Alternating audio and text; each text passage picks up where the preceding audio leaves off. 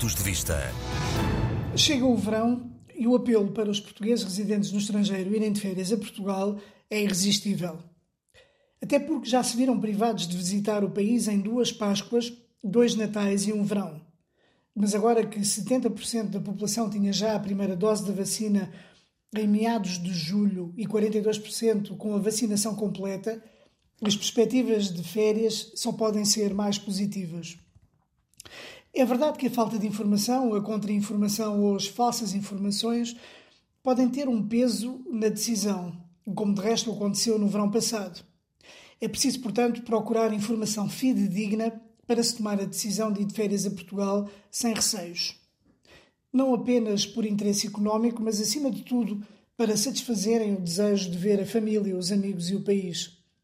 Para matar saudades depois de tantos confinamentos e tanta incerteza e sofrimento para aqueles que foram infectados ou perderam familiares ou amigos.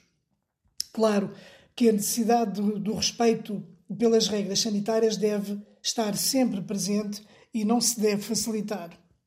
A pandemia ainda não está vencida e depende muito de cada um o sucesso neste combate coletivo. Ninguém, nestes momentos, deveria ser egoísta ou negacionista quando o que está em causa é a saúde e a vida dos outros. Mais do que apanhar as informações no ar ou consultar o Facebook, o importante é as pessoas irem acompanhando a informação segura que diariamente é emitida pelas autoridades competentes, particularmente pela Direção-Geral de Saúde, pelo Governo e pelos postos consulares. É preciso ler as informações e os avisos de forma correta para perceber a situação no país e nas regiões e as respectivas taxas de incidência do Covid-19 que variam de um conselho para outro. Mas há, sobretudo, uma orientação, que até a declaração em contrário, é que deve servir de guia para todos os portugueses residentes no estrangeiro que queiram ir de férias ao país. É a decisão da União Europeia que entrou em vigor em 1 de julho, concertada entre os Estados-membros para facilitar a circulação em todo o espaço Schengen, segundo a qual quem tenha a vacinação completa 14 dias antes da viagem só precisa de ter consigo o certificado digital para o comprovar. Ou seja, nestes casos não necessita de apresentar a prova do teste PCR negativo. Além do mais, embora persista a incerteza causada pelo aparecimento de novas variantes, como a Delta, o acelerado ritmo de vacinação será um fator determinante para que o número de novos casos diminua.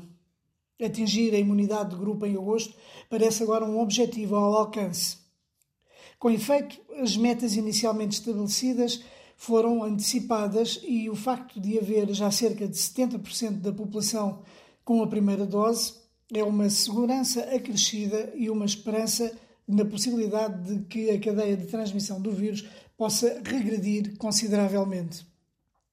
Por isso, a declaração do secretário de Estado francês dos Assuntos Europeus de desaconselhar viagens para Portugal e Espanha é extemporânea e contra a corrente da decisão tomada pela União Europeia de aceitar o certificado de vacinação Covid-19, desde que a pessoa, obviamente, tenha já tomado as duas doses com pelo menos 14 dias antes da viagem. Merece uma referência especial o facto de a vacinação ter sido acelerada ao ritmo de chegada das vacinas sem desperdícios nem perdas de tempo e de repente o país estava a vacinar mais de 150 mil pessoas por dia. As autoridades de saúde têm feito um trabalho extraordinário, muito bem organizado e eficaz, que merece reconhecimento e aplauso. Um abraço a todos. Pontos de Vista.